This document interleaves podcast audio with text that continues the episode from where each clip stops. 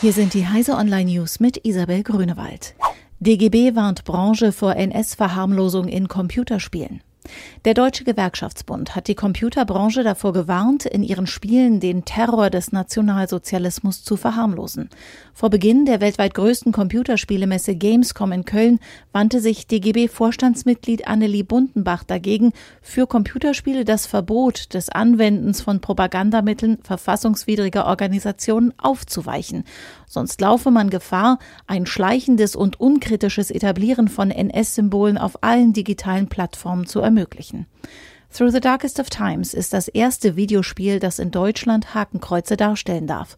Es setzt sich kritisch mit der Zeit des Nationalsozialismus in Deutschland auseinander. Web Security Entwickler räumen Fehler ein. Die Firefox-Erweiterung Web Security sollte Nutzer eigentlich vor bösartigen Webseiten schützen.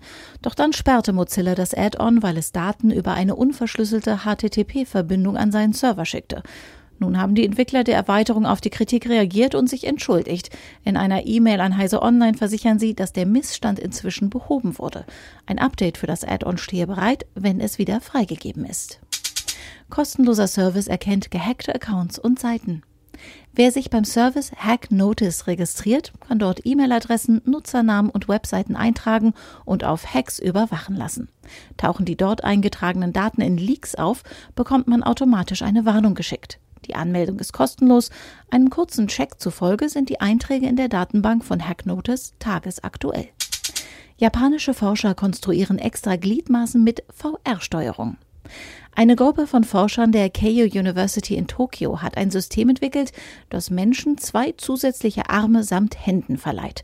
Dabei werden die Gliedmaßen von einer anderen Person gesteuert, die mittels VR-Technik sehen kann, was der Träger sieht. Das berichtet Technology Review Online.